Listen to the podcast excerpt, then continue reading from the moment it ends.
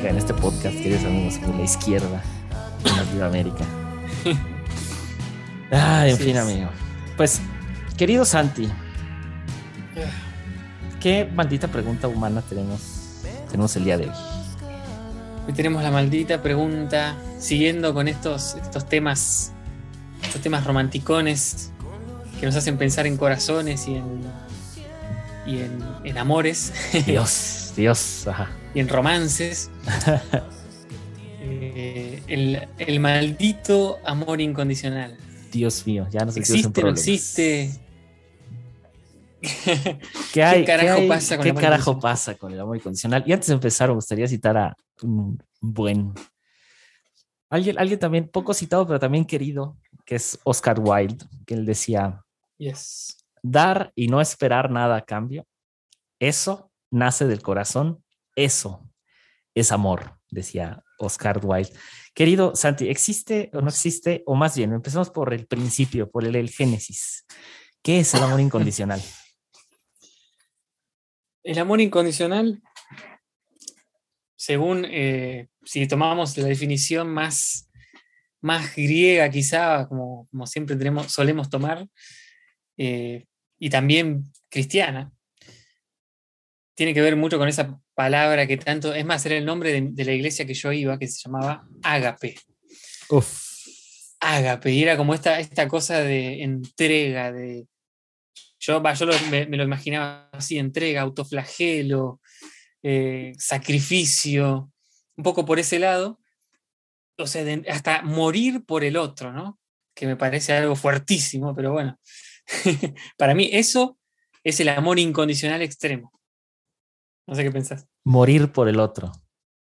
Morir, morir, morir en, en, en, todos los sentidos, además, porque no es nada más como, como, ah, me muero por ti, ¿no? Y está. como las canciones. Y, y, justo, justo lo que decías, hablar, hablar precisamente y empezar a hablar de, la, de los tipos de amor, pero sobre todo del, amor agape, ¿no? Que es este como amor que es profundo, es generoso, eh, que, que, toma en consideración, ¿no? El, al otro eh, que, tiene, es esta gran dicha de ser amado, eh, pero no, no ser amado nada más por los demás, sino es como esta dicha de un profundo amor que no espera nada a cambio y que además es un amor, según lo descrito por los mismos griegos y citaste ahorita el lado de la religión, es un amor que está lejos de toda superficialidad, es un amor que no responde a lo, a lo superfluo, ¿no? No, no está, no se mete en estas cosas de, de solamente las palabras bonitas y las acciones y este tipo de cosas, ¿no? Y, y, hay algo bien, bien curioso, porque el, el, el, esta parte del ágape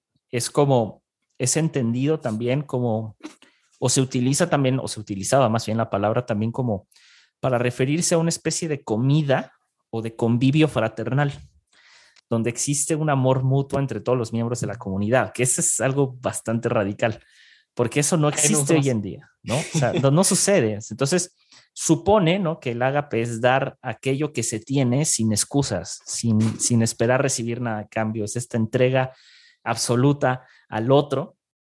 Y, y, justo está esta parte, ¿no? De e, el perfecto amor echa fuera todo temor, ¿no? Y, y, estos otros distintos pasajes, ¿no? Que el amor es paciente, es servicial, no es envidioso, no aparenta nada, no es orgulloso, eh, no actúa con bajeza, no busca su propio interés, no se irrita, deja atrás la ofensa, todo lo perdona, todo lo cree, se alegra en la justicia, este, no se alegra también en la injusticia, por supuesto, sino que se alegra en la verdad, que todo lo soporta, todo lo cree, todo, lo espera, todo aguanta, entre comillas, ¿no?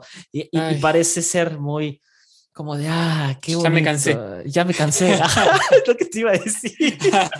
Justo eso te iba a decir, porque es, es, es como, eh, para mí, eh, justo, justo el otro día lo, lo, lo, puse en un Twitter, ¿no? Que yo, muy ad hoc para el Día del Padre, eh, que es como, yo ah, dejé como que atrás toda esta idea del, de la idea de un Dios paternal. Eh, y, y, y, empecé como que a comprender con el paso del tiempo y con el paso de los años que Dios o la idea de Dios tiene estas dos características de padre y madre, eh, y que si y que se refleja en todo, ¿no? Es esta fuerza de todas las fuerzas, la causa de todas las causas que tiene esta dualidad, eh, que no es ni masculino ni femenino, sino son los dos latiendo al mismo tiempo.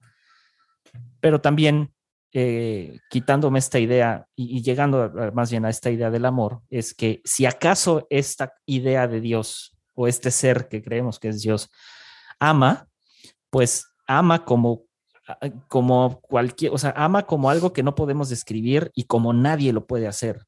Y justo e, este para mí es la parte de como del amor ágape, porque es nadie puede amar de esta manera. O sea, nadie. Se me hace una descripción muy bonita, pero se me hace muy cansado. es que yo creo que ese amor incondicional, la condición que uno termina pagando es no amarse de alguna manera no amarse a uno mismo. Porque, porque si vos tenés que entregar o de alguna manera matarte a vos para amar al otro, no te estás amando a vos mismo. Amigos, esto ha sido todo por hoy y nos vemos es que, es que, es que está, sí, claro. O, sea, matarte por el otro, ¿no? Volvemos a lo mismo. Ah. Pero es peor, es peor el, por, ejemplo, ¿no? Jesús, en el caso de Jesús, tomando ese ejemplo, según la historia, murió en la cruz por, los demás, murió en la cruz por nosotros, etc. Pero peor que eso, porque bueno, eso fue, bueno, murió, ya está, tres días y, listo, se fue.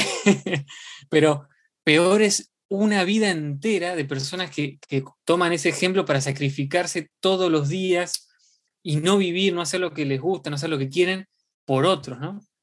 Claro. Cuando eso se aplica a la vida cristiana, que, que se enseñó tantos años y nos enseñaron, termina siendo como vidas enteras y hasta generaciones de que, no vivieron para ello. Entonces es, un asesinato todos los días. es matarse a uno mismo todos los días. Y, y, bueno, esa es una virtud, se supone, ¿no? En teoría.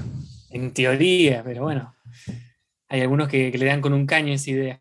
Por ejemplo, Nietzsche, ¿no? Que dice que es, que es, por ejemplo, nuestro favorito de este podcast, ya saben, este, o sea, Nietzsche viene y dice, ¿no? Pues es una doble muerte, ¿no? Entonces está la muerte, la muerte de la vida, pero, pero, o sea, mueres otra vez, ¿no? Ante la religión, ¿no? Ante, ante los contextos y esta fuerza y esta imposición de la religión es una doble muerte que yo lo veo igual que tú. O sea, para mí hoy, hoy por hoy la parte del amor agape que durante muchos años a las personas que crecen en los sesgos cristianos en todos los espectros del cristianismo, que dicho sea de paso, pues es la religión que predomina en Latinoamérica, ¿no? Este, todos crecen con esta idea, ¿no? Del amor que todo lo sufre, todo lo cree, este amor agape, que solamente, según la, la historia, Jesucristo es el único que puede ¿no? o que pudo eh, tener esta virtud de este amor incondicional. Pero yo tengo un tema con esto, porque ah, Jesús, si lo, si lo pongo realmente como es, o sea, Jesús no tuvo ese amor, creo que todo el tiempo.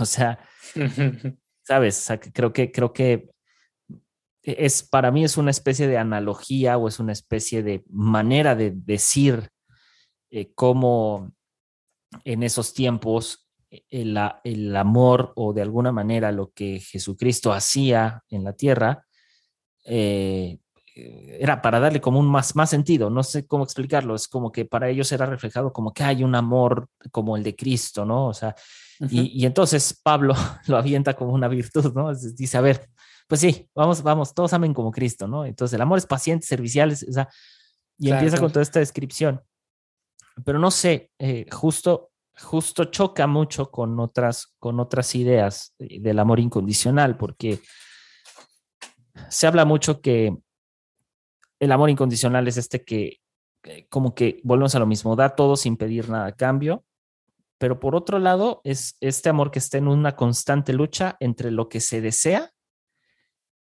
y, lo que es de, alguna manera como lo mejor para cada persona y que se supone que aquel que da ese amor incondicional es el que tiene que velar por esos dos intereses. La otra persona no sabe que es amada incondicionalmente, que el amor mm. incondicional empieza por el que lo da, no por el que lo recibe, porque el que lo recibe no conoce que existe ese amor. Entonces, que desde mi punto de vista me se me hace muy contrastante y muy desgastante esta parte de decir, bueno, yo tengo que dar todo sin esperar nada a cambio, ah, porque estaríamos faltando, creo yo, a muchísimas lecciones alrededor del amor, mismas que también están contenidas en esta idea del amor incondicional, ¿no? Y una de ellas no, no es, insisto, suena muy bello el decir, pues sí, vamos a amarnos todos de manera incondicional, ¿no? Pero por otra parte es como, volvemos al mismo punto de, eh, bueno, pero ¿qué, qué todos debemos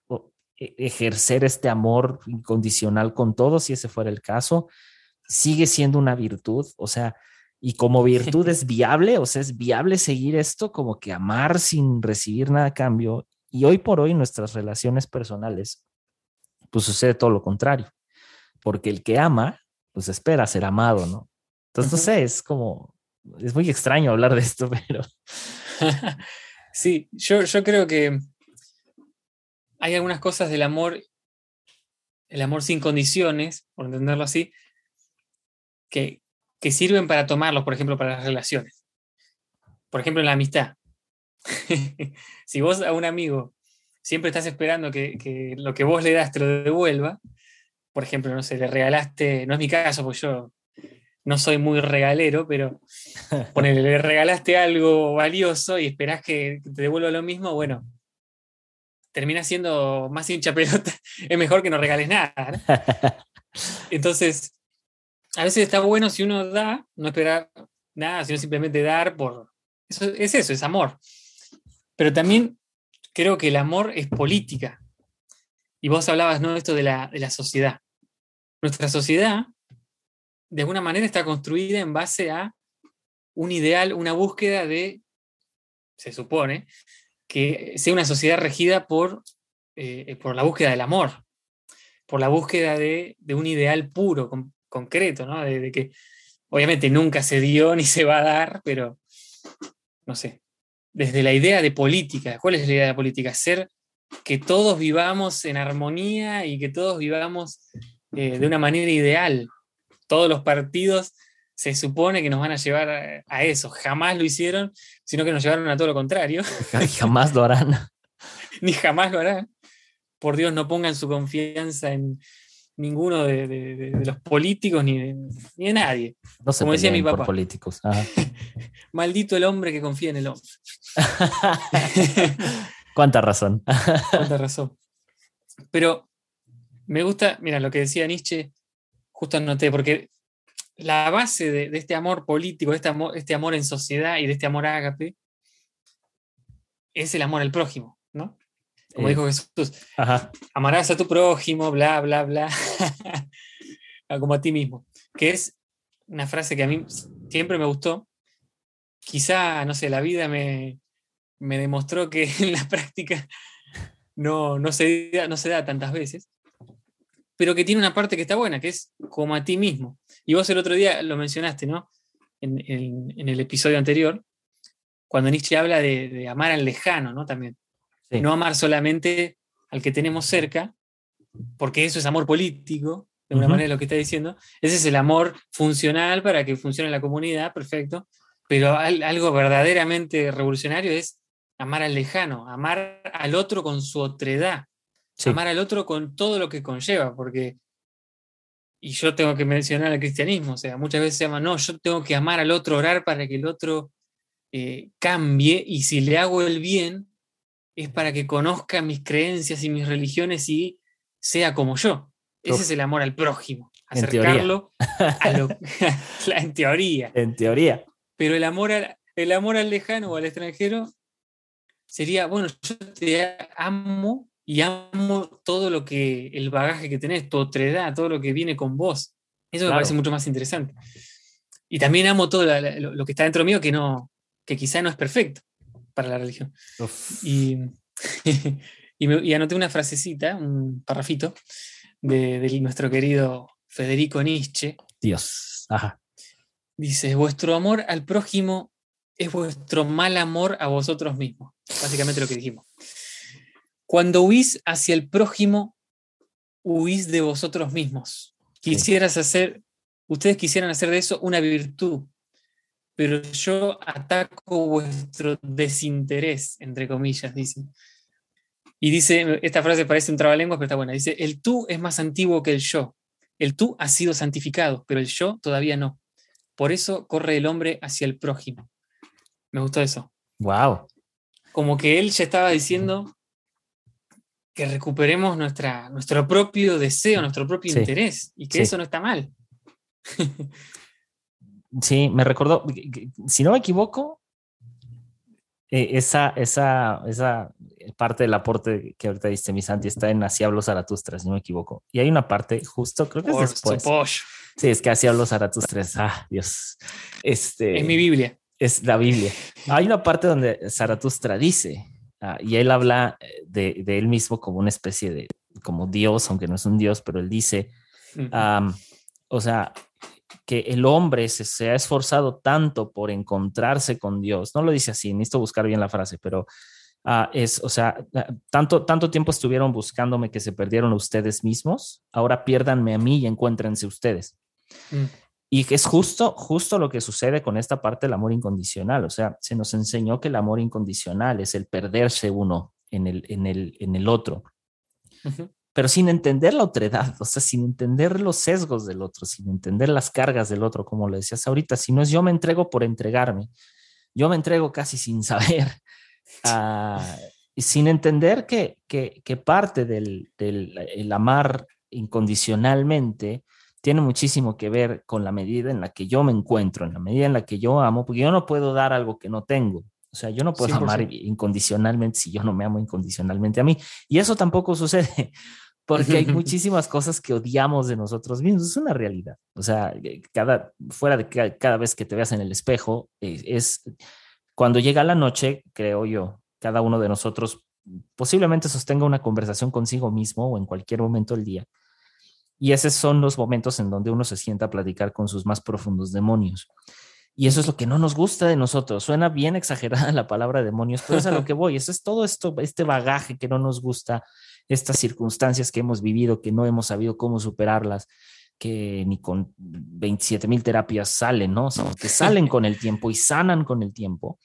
Sí. Y hay una parte donde, donde justo Nietzsche dice eh, que eh, en el amor siempre hay algo de locura. Sí. Y es que es eso. O sea, el, el, el- eh, con el amor incondicional hay, hay una cosa que es que, no es que sea radical y que tampoco es que sea una locura, porque después dice, pero en to- o sea, en, también en la locura hay algo de razón. Esa es la siguiente parte de esa frase. En el amor siempre hay algo de locura, pero en la locura siempre hay algo de razón. Y lo que, un poquito lo que trata de decir Nietzsche aquí es como de el amor también se piensa, el amor se profundiza, el amor surge de distintas maneras, no solamente es un hacer, no es un dejar de ser, no es un, eh, no es una especie de, de- de teología o de dogma donde yo me, me, me quito de en medio, dejo de ser para que el otro sea o para que el otro, o yo ser con el otro, porque no es eso. Y, y me sorprende mucho porque Nietzsche es como de estos hombres que reta el pensamiento justamente poniendo eh, en, en- en tela de juicio primeramente esta parte del amor incondicional según el cristianismo, ¿no? Y entonces me lleva a esta parte, o sea, si quisiéramos forjar una especie de amor incondicional, no sé qué pienses, Santi, pero ¿qué es lo primero que tendríamos que hacer? O sea, si, si Nietzsche nos está diciendo que, eh, que por amor se hacen locuras, que en el amor hay algo de locura, pero aún en la locura hay algo de razón. Si tomamos en cuenta todo lo que hemos dicho, ¿no? De, el amor incondicional es esta especie de virtud medio loca que alguien de pronto predicó y que se hizo una virtud o que se, se quiso constituir como una virtud. Bueno, tomando eh, que Nietzsche dice, no, espérense, si en la, en la, locura hay algo de razón, ¿cómo podríamos entonces amar incondicionalmente? O más bien, ¿este amor incondicional existe en el, el supuesto de que sí se pueda lograr? Yo creo que, bueno, obviamente si somos rigurosos, incondicional, incondicional, yo no creo que exista ni que sea posible, pero supongamos amor incondicional en un sentido liviano. Simple, creo simplón. que, claro, claro. saquemos lo de, lo de matarse por el otro, por ejemplo.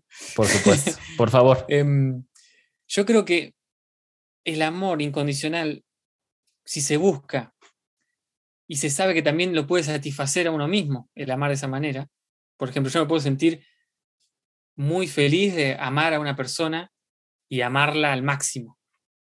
Y obviamente que, como decíamos antes, uno espera esa, ser correspondido, pero igual, uno con amar a esa persona ya se siente feliz, no sé.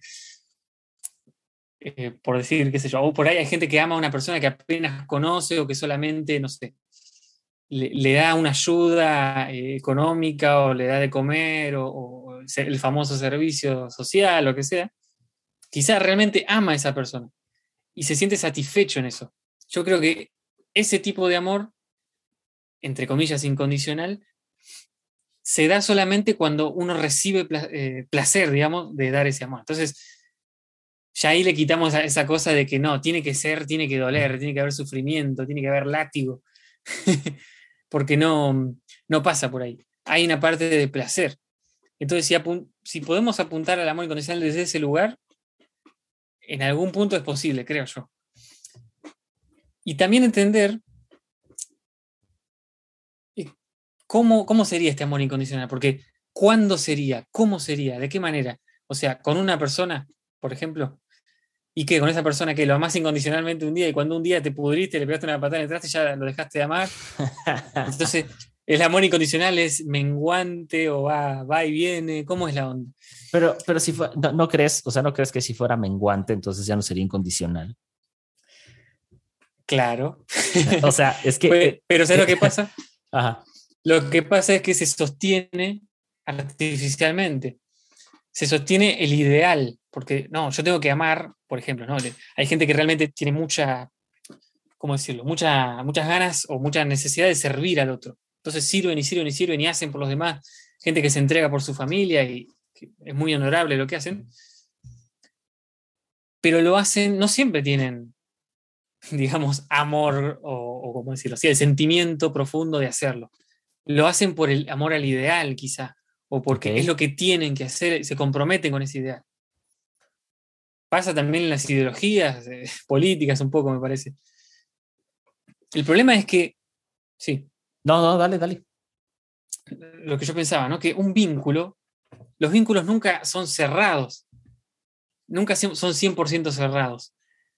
La relación que uno tiene con una persona puede ser incondicional en ciertas áreas y no en otras. O sea, por ejemplo, yo puedo decir, yo amo incondicionalmente a mi pareja. Pero si tu pareja te engaña, vos lo vas a hacer, ah, no pasa nada, total. Yo la amo incondicionalmente, así que no hay condiciones. Creo que casi nadie entiende el amor incondicional como eso. Pero ahí ya hay condiciones, porque vos cerrás, mientras el vínculo esté cerrado en tus parámetros, amás a la otra persona. Pero cuando el vínculo, los vínculos nunca son así, porque las personas somos complejas, somos complicadas y, nos, y vamos cambiando. Entonces el amor incondicional es imposible simplemente porque los, los, vínculos nunca son cerrados, me parece. No sé si, si, me explico bien o... Sí, sí te entiendo. O sea, eh, eh, hablando, hablando justo de, de, de, e, esa parte que dices, o sea, eh, evidentemente el, amor tiene que llevar vínculos, o sea, no se puede, no se puede amar algo con lo que no tengas un vínculo, eso se entiende. O sea, bueno, no sé, a ver, cada quien, a lo mejor habrá un unicornio especial ahí en nuestros podescuchas que diga, sí, yo sí amo todo y no tengo vínculo con nada, que eso sería irreal. este, pero claro, o sea, toda relación, ya sea con un objeto, con una persona o con lo que sea que se dice que se puede amar, pues necesita tener estos vínculos. Ahora, ¿qué voy con esto? Sí, todas las relaciones tienen los vínculos abiertos. Lo que nos gusta, como lo decíamos en los episodios anteriores, es la exclusividad de estos vínculos, la exclusividad de las relaciones. Eso es lo que nos gusta. No es que el vínculo esté cerrado, es que hay una exclusividad con el vínculo, que ya la palabra ya nos dice mucho, exclusividad. Que lo podemos debatir después. Sí, por supuesto. No, no, no. A, lo que voy es en el entendido, o sea, digo, dándonos a entender en esta parte de los vínculos, ¿no? Porque también la exclusividad no es una cosa de a fuerza. La exclusividad es una cosa que se platica también. Entonces, eh, partiendo de eso, Eh, y, desafortunadamente también la exclusividad no es una, eh, no, no, se asegura nada, ¿no? Entonces, este, pero ¿a, qué voy? Ok, quitando la parte de los vínculos, es que ahorita no sé por qué estuve pensando y que estabas hablando justo de centrarnos en el, en el amor incondicional hacia el otro. Pero me acordé de, de, que de alguna manera Nietzsche, él, él, dice algo, es que él dice algo que ahorita no sé cómo, más allá de interpretarlo, es como que quiero cambiarle un poco el sentido porque ya me hizo más, más clic. Dice que todo lo que se hace por amor se hace más allá del bien y del mal, ¿no? Entonces, es decir, que cuando se ama no hay castigo, no hay, no debería de haber temor, no debería de haber una condolencia, no debería de existir, eh, vaya, ningún, ninguna cosa negativa porque se hace más allá del bien y del mal, o sea, está más allá de un esquema moral, está más allá de un esquema eh, tradicional de lo que es bueno y de lo que es malo, ¿no? O sea, y todo lo que se hace, volvemos a lo mismo, por amor, pues va más lejos de eso. Entonces, el, amar o el amor debería de ser algo placentero como tal. Si es que no hay bien y mal en, lo que se hace por amor, o sea, más allá del bien y mal, debería de ser solo placer como tal. No debe de ser juzgado eh, bajo los criterios morales de lo bueno y de lo malo. Eh, el amor debería ser una cosa que regocija, una cosa que nutre, una cosa que refresca, fuera de toda crítica, de toda valoración moral, insisto, etcétera, etcétera, etcétera. Pero sobre todo, hay algo curioso que Nietzsche dice sobre el amor, y es que el amor es una afirmación de la voluntad que va, volvemos a lo mismo, más allá de todo sistema moral. Es una afirmación de la voluntad que va más allá de todo sistema moral. Es decir, amar todo lo que puedas sin detenerte por falsos prejuicios y sin engañarte a ti mismo. Lo que me lleva a esto es que posiblemente el amor incondicional no sea hacia el otro, sino sea hacia uno mismo primero. Uf. Y esto es muy debatible porque es muy difícil. Es decir, eh, o sea, si, si, si yo me quito todos los prejuicios morales de amar a otra persona, primero me los tengo que quitar conmigo. Entonces es, es, y si lo vamos a poner en una especie de relación de pareja para que sea un poquito más práctico esto, el amar incondicionalmente a la, a la, a la pareja, vamos a ponerlo así, o al otro, debe de llevar detrás eh, cero prejuicios morales y cero prejuicios de toda índole, sino debe de ser solo por el placer de amar al otro. Pero si eso no lo hago conmigo mismo, entonces yo no lo puedo dar. O sea, si yo no me amo incondicionalmente y amarme incondicionalmente no es este clásico de amar, ámate como eres y no. Eh, porque va más, creo que, creo que va más allá de lo físico. Y a mí justo esto que acabo de pensar sí me da una puerta muy pequeña, una pequeña ventana a decir o a poder decir que tal vez el amor incondicional sí es posible. Pero pero no como lo estamos planteando o no como se ha planteado por los últimos años, ¿no? No sé. Ahora, por otra parte, también me dice que no, porque, porque llegar a amarme a mí mismo de manera incondicional sería, yo creo que sería tan, tan fuerte, porque no es una cosa de honestidad, es una cosa de muchísima crítica.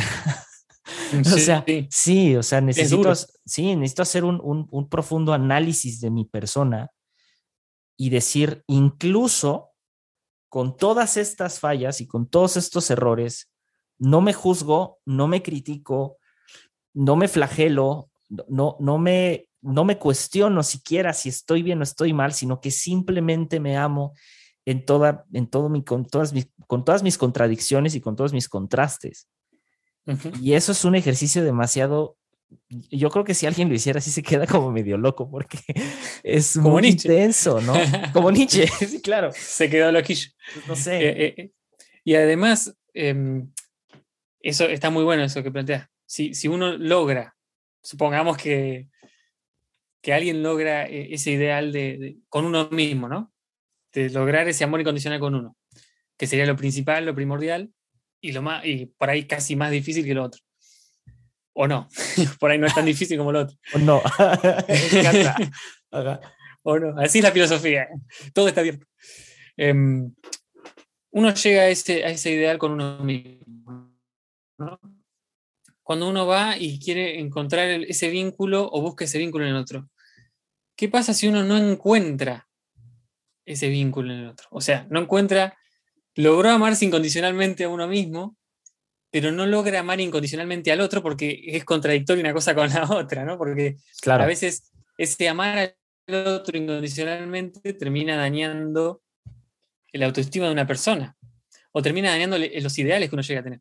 Yo creo que, más allá de que si es posible o no es posible, ¿es necesario amar incondicionalmente a otra persona? ¿O es necesario esos ideales que tenemos en cuanto a los vínculos, ¿no? refiriendo este, ahora que entramos a este tema de, los vínculos? Sí. Y justo había leído a este filósofo francés que me copó, que se llama Comte Sponville. Yo no lo conocía, ¿vos lo conocías? No. Un francés muy interesante. Dice, cuatro, cuatro ideas del amor que nos arruinaron la vida. Dios, vamos a empezar. Dice, número uno, la idea de amor como fusión. E, esta idea de quién fusiona a quién, además, ¿no? Porque como si necesitáramos que el otro complete lo que nos falta en nuestro carácter, en nuestra personalidad. Que es todo un tema. Número dos dice la idea de que entonces con esta fusión alcanzamos la plenitud. y él dice, ¿cómo se vive esa plenitud? Claro. ¿Cómo se vive esa plenitud con otra persona? ¿Cómo se vive además en lo cotidiano? Y después están las últimas dos que me, me, coparon bastante.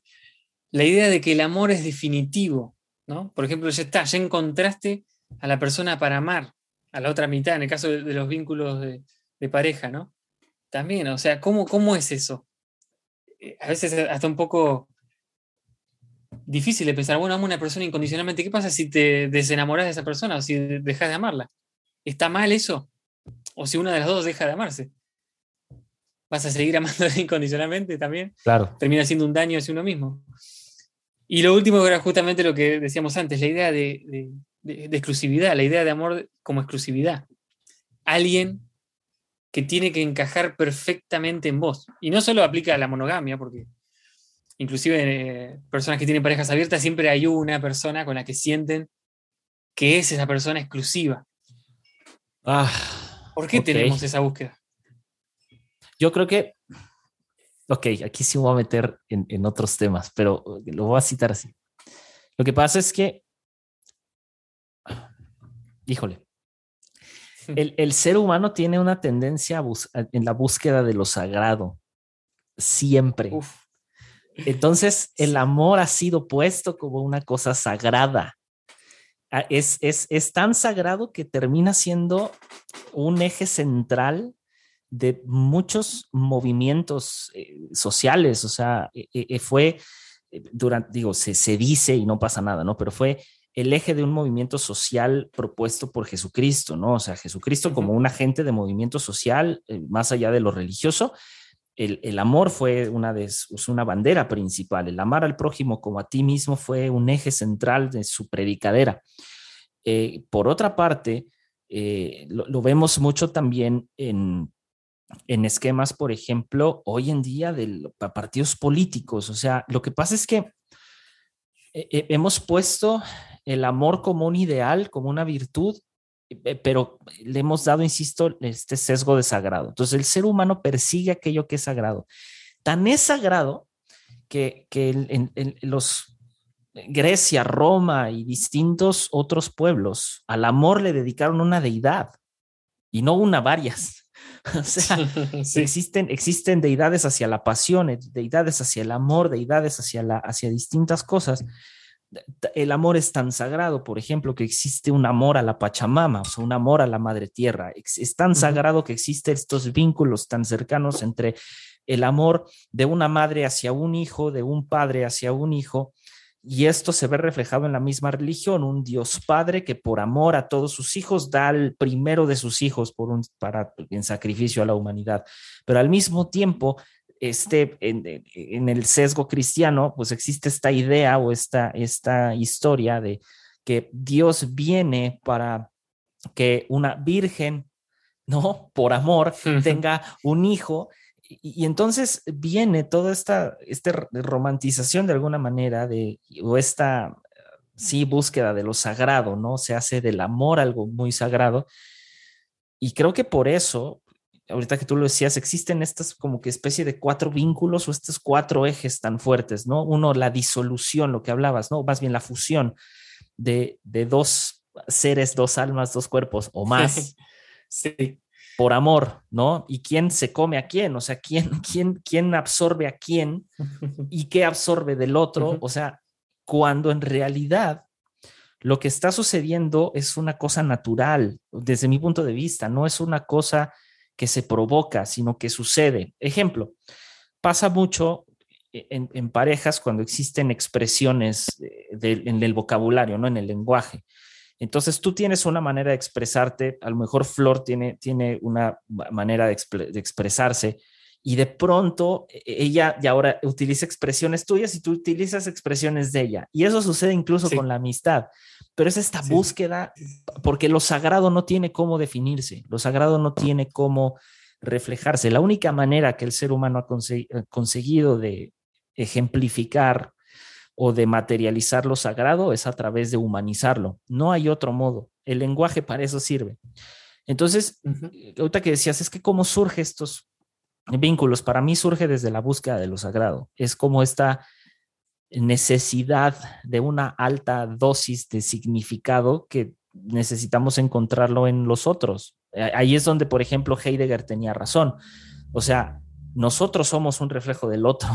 o sea, queramos o no, la manera en la que tú te expresas a lo mejor viene de tu abuelo, ¿no? Y le has copiado, ¿no? O has imitado ciertos ademanes de las manos, de cierta manera como te expresas pero hasta eso tiene una mística, hasta eso tiene un sesgo sagrado, tiene como una cosa de, ah, será, en mi caso, por ejemplo, eh, mucho tiempo la familia me decía, pues te pareces a, el que en este caso el hermano de mi mamá, ¿no? O sea, tienes muchas cosas parecidas al hermano y que todos pensamos, no, pues es, no sé, es como la reencarnación si quieres, o en otra vida, o lo que sea. Pero para mí simplemente es como estamos en esta búsqueda de y que con la edad esa búsqueda cambia además. O sea, se vuelve a veces más racional, pero a veces se vuelve menos racional. A veces se vuelve esta búsqueda de algo un poco más místico, más sentimental, como más profundo y menos pensado, lo cual a mucha gente le funciona, ¿eh? O sea, porque esta idea de que el amor o el amor incondicional, volviendo al punto, tiene que ser solamente esta cosa guiada únicamente por la razón, pues le quita lo incondicional. Se vuelve un amor entonces condicionado, condicionado a qué? A mi razón. Entonces, no sé, eh, estos vínculos de los que hablas, querido Santi, creo que para mí, cerrando esta parte y dándote lugar, querido, es, es para mí es esta necesidad de buscar estos vínculos con aquello que es inexplicable, con aquello que es místico, con aquello que es sagrado, porque aún, aún teniendo tantas herramientas en psicología, sociología, filosofía, el amor como tal sigue siendo algo que es poco explicado o que si se quiere explicar, hay solo dos formas. Queda incompleto. queda incompleto. Siempre hay, hay una mística detrás, ¿no? Entonces, no sé. Me hiciste pensar demasiado ahorita. No, yo también estoy como con muchos pensamientos porque dije, bueno, este tema, este tema va, va como piña, como decimos acá, este tema va, va, pum, pum, pum, pero no es tan, tan sencillo pensarlo, ¿no? Porque además nos atraviesa mucho, porque decís, para ahora estoy pensando esto, pero en realidad yo hago todo lo contrario, o, o cosas así, ¿no? Eso, eso es eh, poder hacer filosofía, ¿no? Contradecirse todo el tiempo. 100%. pero mm, justo había notado yo acá, amar con locura significa amar libremente, que no sé ni dónde lo leí, pero lo leí por ahí. Para mí tiene que ver con, esa, con las decisiones, eh, mucho esto. Si el amor incondicional es, es, una fantasía, como decía, si tiene que ver con lo sagrado, si creemos que, lo sagrado existe, o sea, que Dios, pongamos Dios todo lo que es lo espiritual, ¿no? Si todo lo que es lo, lo trascendente. Si Dios, lo espiritual, lo trascendente existe, entonces creemos o queremos creer que ese amor pertenece a eso, a lo, a lo trascendente, a lo sagrado, lo que no es 100% humano y no lo podemos explicar. Pero ¿qué pasa si en realidad no existe eso? Si eso es una fantasía, si es, como dice Nietzsche, una comedia, en realidad todo esto es un, desenlace de una comedia, trágica, tragicomedia.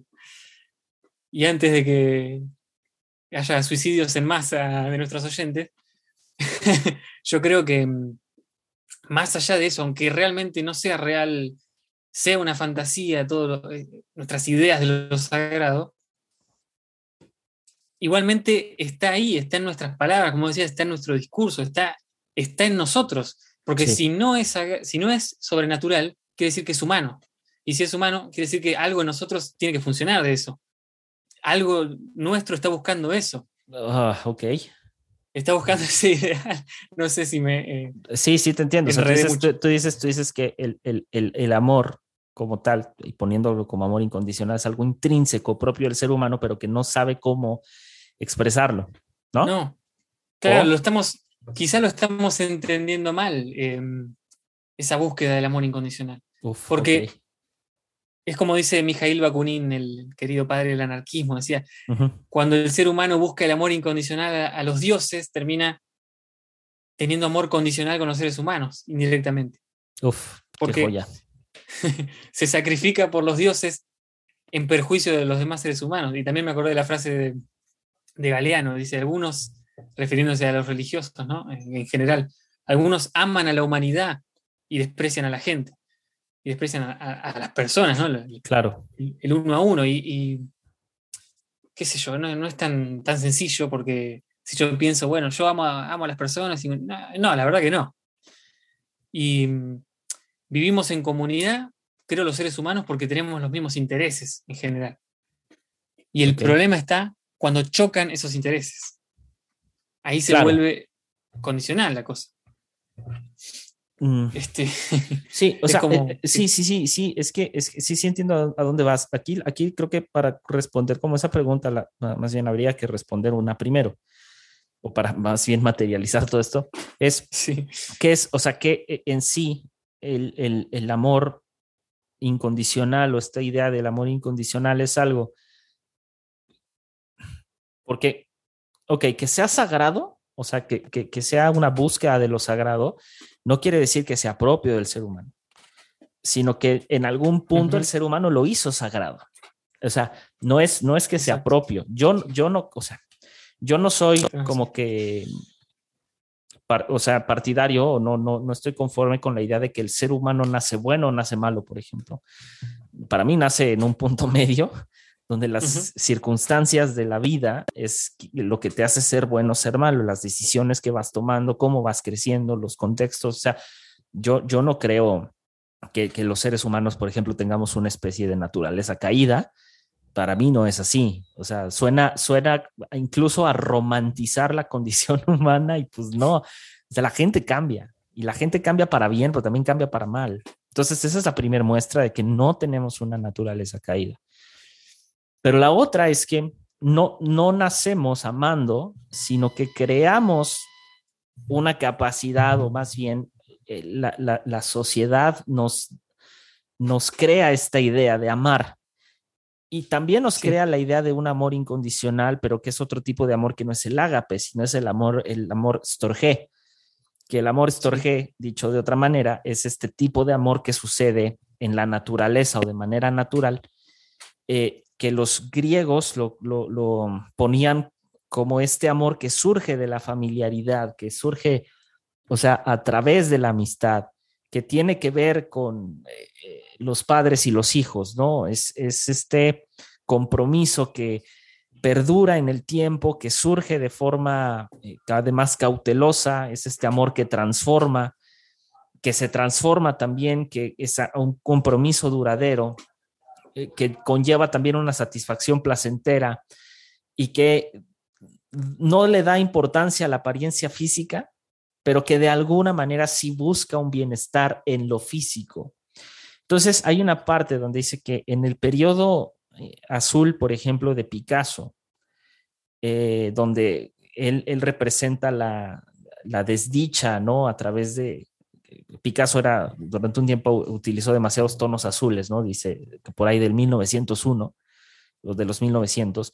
Y hay una, hay una pintura que él tiene que se llama Madre e Hijo, que los protagonistas, hace cuenta que está toda la pintura en color azul, ¿no? En unos tonos azules muy fríos. y, que, y que de alguna manera en esta pintura lo que él trata como de, de asemejar es este estrecho vínculo de amor que es que, que, que, entre la madre y el hijo, pero en un, en un contexto de muchísima frialdad, que justo es eso, justo es, es esta parte, porque también se nos dice, ¿no? Que el, el, amor, el amor incondicional es este amor de los padres a los hijos, ¿no? El amor incondicional sí, de los sí, padres sí, a los hijos, el, el, este, yo te lo digo por tu bien y me duele más a ti que a mí y ese tipo de cosas, ¿no? Eh, y, también durante mucho tiempo este amor estorge se, reveló ¿no? en, distintos, en distintos ámbitos del arte, porque no, no le podíamos dar explicación a este amor de padre y de madre, cuando los griegos ya le habían dado un nombre. Lo que me sorprende de esto es que este amor o proviene de una, volvemos a lo mismo, de una especie de familiaridad. O sea, no, no proviene de un concepto, sino proviene de una cercanía que se da o debería de darse de manera natural, que viene de lo familiar, que viene de lo cercano.